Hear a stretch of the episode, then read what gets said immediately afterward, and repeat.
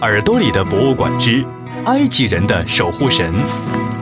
和小仙姐姐认识神秘古埃及的众神传说。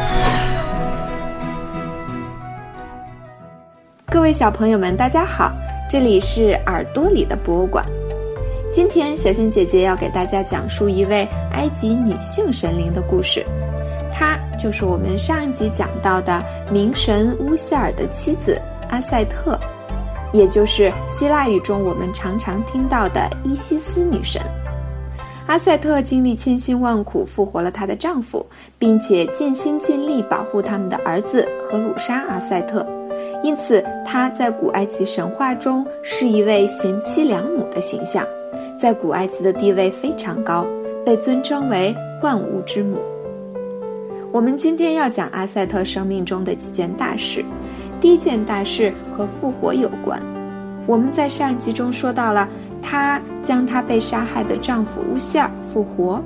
所以她在古埃及人看来和死而复生息息相关。有一种说法是，她在复活乌希尔之后化身为鸳鸟，盘旋在乌希尔身边，因此而受孕。所以在古埃及许多木乃伊棺木上都画有阿塞特张开翅膀。为死者祈求重生的画面，有时她也会出现在冥界，跟她的丈夫相会，站在乌希尔的后面，等乌希尔进行审判时，为死者进行祈祷。关于阿塞特的另外一件事是，她生下了荷鲁莎阿塞特，因为乌希尔的敌人赛特一直在寻找他们，阿塞特从怀孕开始便一直小心翼翼地保护着她的儿子。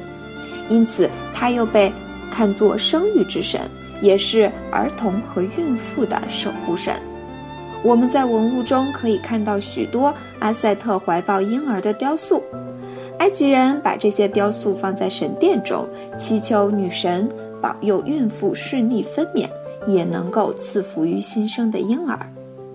小朋友们都知道，妈妈为了保护我们，有时会不惜一切代价。阿塞特为了保护他的儿子也是一样，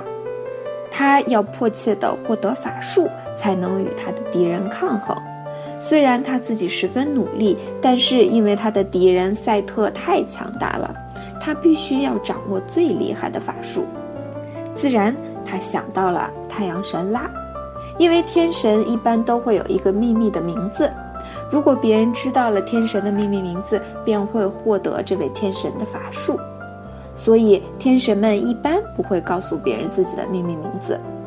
而阿塞特为了保护自己和他的儿子，他便想走捷径，通过知道太阳神拉的秘密名字来获得他的强大法术。于是呢，阿塞特采用了不太光明的手段，他把拉的唾液混着泥土捏了一条毒蛇，攻击了太阳神拉。而且逼中毒的拉说出自己的秘密名字之后，才会给他解毒。拉十分无奈，最终告诉了阿塞特他的秘密名字，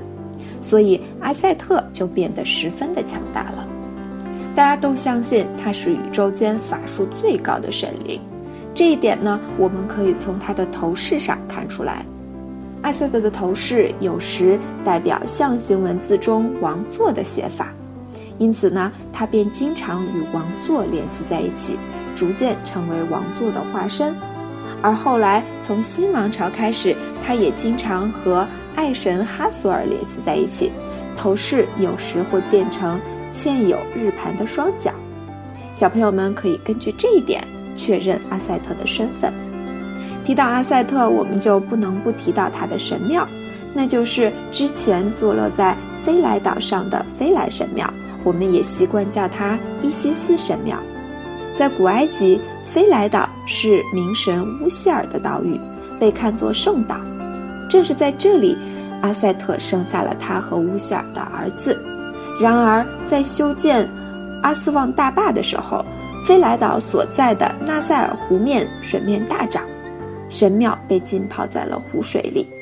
为了使文物得到彻底的保护，联合国教科文组织在二十世纪七十年代，继阿布辛拜勒神庙搬迁以后，进行了又一次的国际性救援行动。历经三十个月的时间，把飞来神庙搬到了附近的安吉路基亚岛上，为我们留下了宝贵的文化遗产。小朋友们，如果有时间的话，去埃及看看那些神庙，一睹阿塞特的芳容吧。